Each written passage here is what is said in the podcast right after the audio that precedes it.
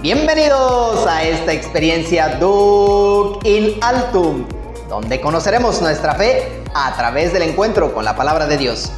Acompáñanos. Señor, danos siempre de este pan. Bienvenidos a esta sección de lección divina de tu programa favorito, Duc in Altum. Dispongamos nuestra mente y corazón.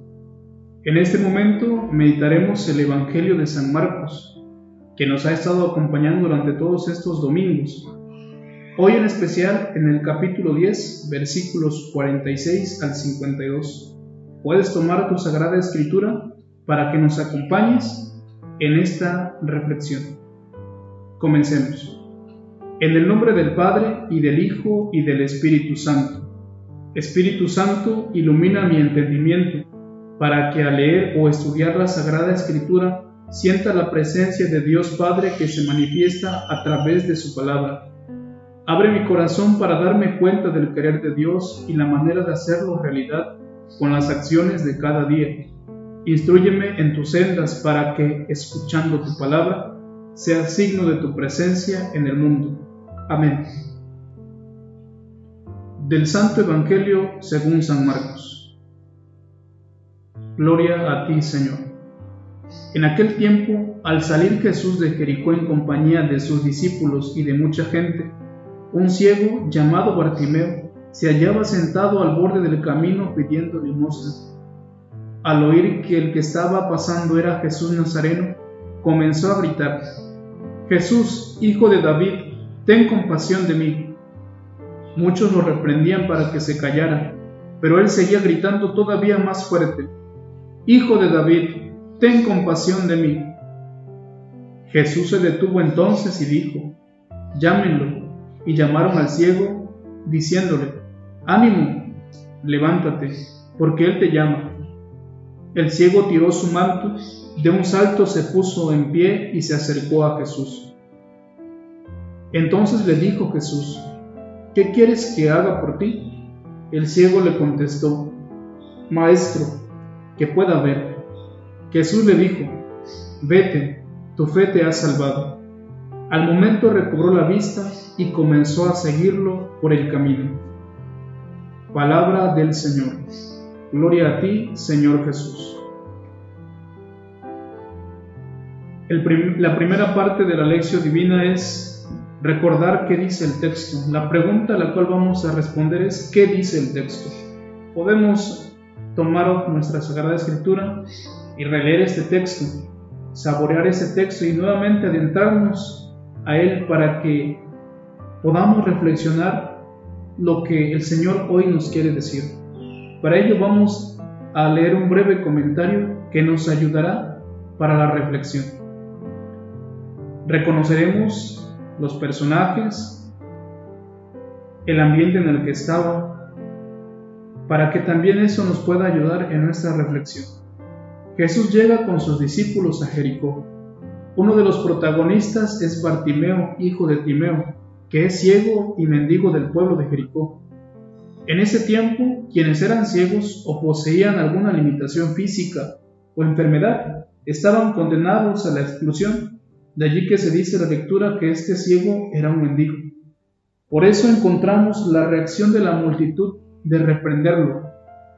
Tú que estás excluido, quédate excluido, quédate marginado. Y muchos le decían que guardara su distancia.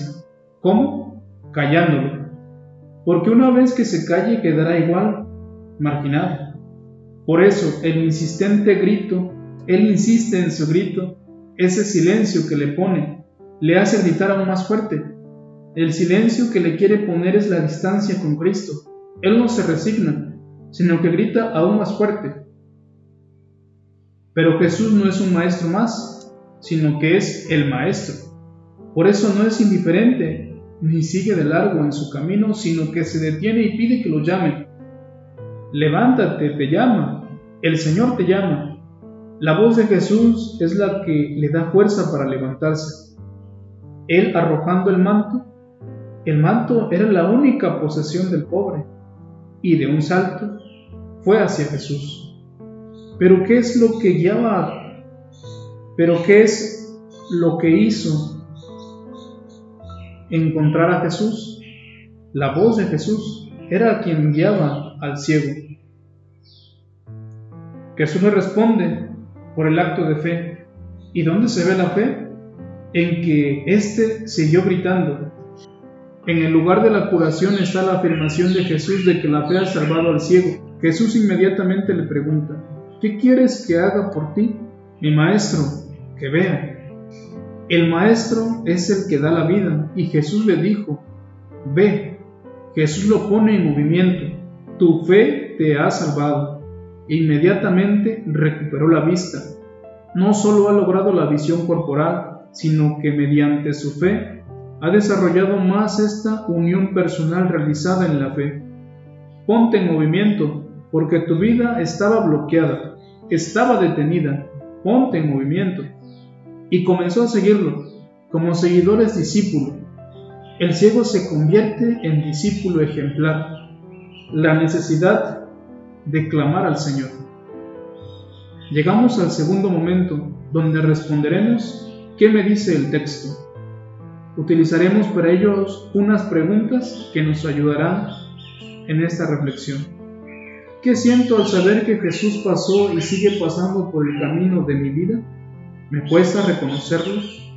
Y al reconocer que Jesús es quien pasa junto a mí, ¿qué hago? ¿Qué le digo? Me atrevo a decirle, Jesús, ten piedad de mí, como lo hizo Bartimeo. ¿Cuáles son mis propias cegueras? ¿Estoy dispuesto a recuperar la visión o prefiero continuar en la oscuridad? ¿En qué rincones oscuros de mi vida debe iluminar la luz de Cristo? ¿En qué cosas o situaciones escondo la mirada? ¿Qué es lo que debo comenzar a ver? Recuerdo en qué momento Jesús se detuvo en mi camino y mirándome me llamó. Y si hoy vuelve a detenerse, ¿en qué lugar del camino me encontrará? ¿Qué experimento al saber que Jesús, a pesar de mis cegueras, me llama? Tercer momento, la oración. ¿Qué me hace decir el texto? que yo vea claramente la maldad de mis pecados y me arrepienta sinceramente de todos ellos, que yo vea la vaciedad del egoísmo y comprenda que solo quien pierde su vida por el amor al Evangelio se salvará, que yo vea la razón de mi existencia y comprenda el sentido de mi vida, que yo vea tu presencia en nuestro mundo y entienda que tú nunca nos abandonas, que yo vea lo que quieres de mí, que yo vea lo que quieres de mí y me entregue por entero al cumplimiento de tu voluntad. Que yo vea la grandeza de tu amor y me decida a amarte con todas mis fuerzas y todo mi ser. Que yo vea tu rostro en el rostro de mi prójimo y lo ame como a mí mismo. Que yo vea tus huellas en el camino para que también yo pueda seguirte. Que yo vea con fe el camino de la cruz y me anime a seguirlo para encontrarte al término. Que yo vea un día la Jerusalén del cielo y allí pueda contemplar eternamente tu gloria. Cuarto momento, la contemplación. Para el momento de la contemplación podemos repetir varias veces este versículo del Evangelio para que vaya entrando a nuestra vida, a nuestro corazón. Repetiremos varias veces esta frase del Evangelio para que vaya entrando en nuestro corazón. Maestro, que pueda ver Maestro, que pueda ver. Llegamos al final de nuestra lección divina.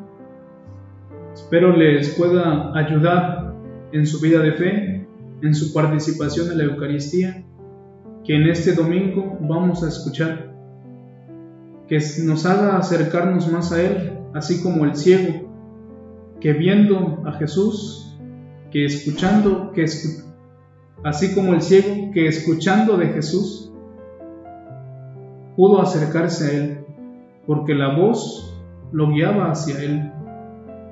Que esta escucha de la palabra, que esta escucha del Evangelio nos haga recordar el amor infinito que Dios tiene para con sus hijos, que nos haga ser seguidores de Él como lo hizo el ciego. Gracias por este momento. Laudetur Jesus Cristo. Alabado sea Jesucristo. Hasta la próxima.